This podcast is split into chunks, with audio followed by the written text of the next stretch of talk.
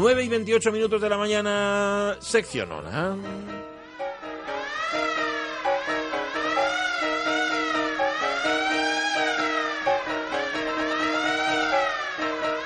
Siempre con esas modernidades suyas. Ay, no aprende. Carlos La Peña, muy buenos días. Muy buenos días, Pachi. ¿Cómo estamos? Esta sección se llama Modernos de otros tiempos, de lo cual en sí mismo, bueno, es, es un poco contradictorio, ¿no? Sí, bueno, modernos de otros tiempos, aunque a primera vista pueda parecernos un, un oxímoron, una contradicción en términos, Sí. no tiene por qué serlo. Y, y en estos minutos de los jueves vamos a intentar demostrarlo. Aunque lo que se va a demostrar, se va a intentar demostrar es que la modernidad, eh, Carlos, es algo que viene de antiguo, ¿no? Eso es. Vale. La modernidad es algo que viene de antiguo, o lo, o lo que es lo mismo. En la antigüedad también había modernos, Vale. incluso antes. En la edad de piedra ya había gente que pretendía hacer las cosas de otra manera o que sin pretenderlo lo hacía. Sí. Unas veces era algo muy pensado, mientras que otras era por casualidad, desconocimiento e incluso por torpeza, por intentar hacer las cosas del modo habitual y no conseguirlo. Ajá. Bueno, eh, son modernos, por lo tanto, claro, modernos en oposición a lo clásico. También es verdad que pasa el tiempo, habrá muchos que se hayan convertido en clásicos a los que les hayan salido otros modernos que se oponían a ellos, digo yo, ¿no? De todo hay. Vale. Algunos rompieron mol- moldes, eh, establecieron otro patrón y se convirtieron en clásicos. Otros, quizás los más, quedaron anticuados poco tiempo después Sí. e incluso algunos un poco antes.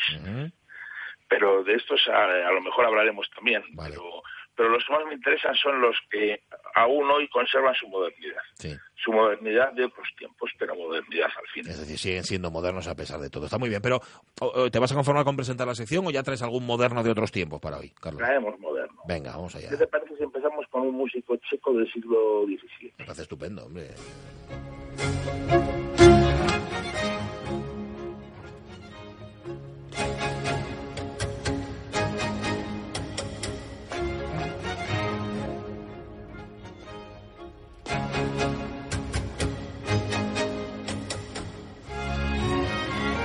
Esto viene a ser, si no me equivoco, Carlos, la batalla de Bieber, ¿no?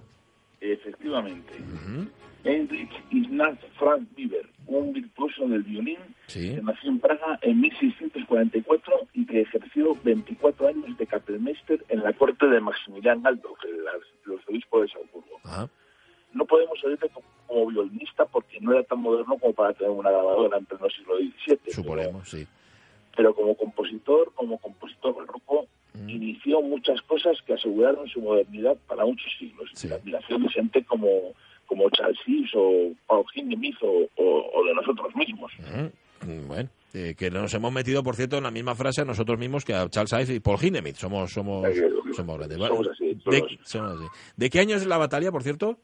En 1673 la escribió Sí. y está inspirada, pues igual que, que el maravilloso, el aventurero Simplici- Simplicissimus de, de Hans Jakob Christoph von Himmelhausen, o sea, en la guerra de los 30 años. Ajá. Una guerra que entre 1618 y 1648 devastó Europa y acabó con la, con la vida de la mitad de la población de los estados alemanes y de un tercio de la de Bohemia y de, y de Moravia. Caray. Y eso solamente para hablar de los sitios donde vivió Biblia. Vamos, que murió gente ahí como, como cuento risa. Oye, estamos escuchando esta música de fondo, esta música barroca. ¿Qué tiene de moderno la batalla? ¿Por qué lo traes a esta sección, Carlos?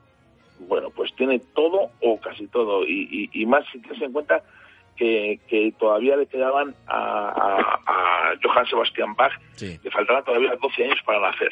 Bu- O sea, vamos, aquí en la batalla tenemos cambios de escodatura, que es decir, eh, afinar las cuerdas del violín de diferente manera, la utilización percusiva de los instrumentos y Sí. el colegno, que es el golpear las cuerdas con la madera del arco en vez de con las cerdas, Toma.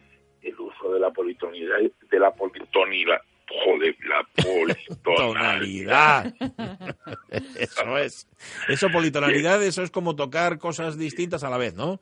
Sí, sí, vamos, o sea, eh, aquí hay un momento en el que llega a tocar de forma simultánea ocho melodías que encima están en siete tonos diferentes Qué bestia. Ujú. y, y encima cada una es en un ritmo diferente. Sí.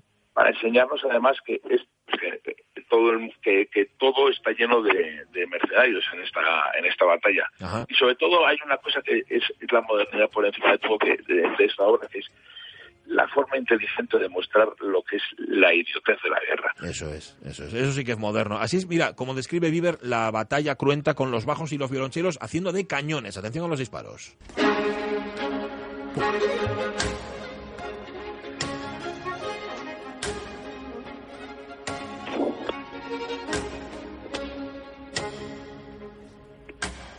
Claro, todo esto se ha convertido en clásico, pero porque sí, porque es barroco y es antiguo, pero no deja de sorprendernos esa capacidad para buscar recursos expresivos en los instrumentos. De ahí que Bieber haya sido el primer moderno, el primer moderno de otros tiempos que haya buscado Carlos La Peña. Tenemos un enlace por ahí, Carlos, lo vamos a colgar en Facebook para que se hagan una idea a los oyentes, ¿te parece? Perfecto. Bueno, es un placer. Eh, oye, la semana que viene volvemos a hablar. La Peña, un abrazo. Claro que sí, por supuesto. Venga, un abrazo muy fuerte. Buena semana. La batalla de Bieber sonando.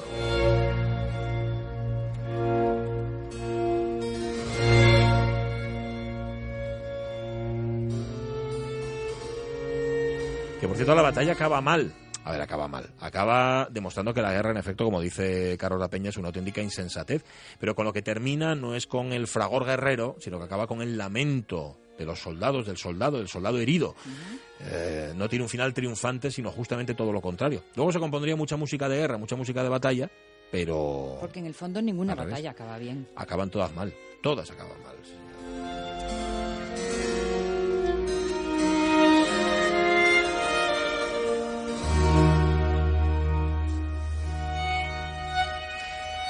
La Peña nos va a visitar con sus clásicos y otros tiempos cada jueves aquí en la radio mía. Bien, las 10 menos 25. Cambio de palo.